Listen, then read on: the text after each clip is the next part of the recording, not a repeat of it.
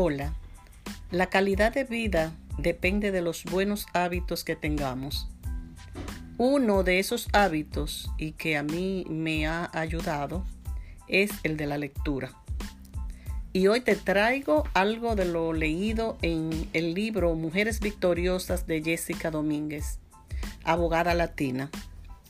Son 10 poderes para renovar tu vida y fortalecer tu fe. Primer poder, el poder de la fe. Segundo, poder de la identidad en Dios. Tercero, el poder de tu propósito. Cuarto, el poder de las ganas. Quinto, el de la preparación. Sexto, el discernimiento. Séptimo, poder de la oración. Ocho, conexión. Nueve, gratitud. Y diez, el poder de la renovación. En otra oportunidad le hablaré de cada uno de esos poderes en particular. Espero que te haya gustado.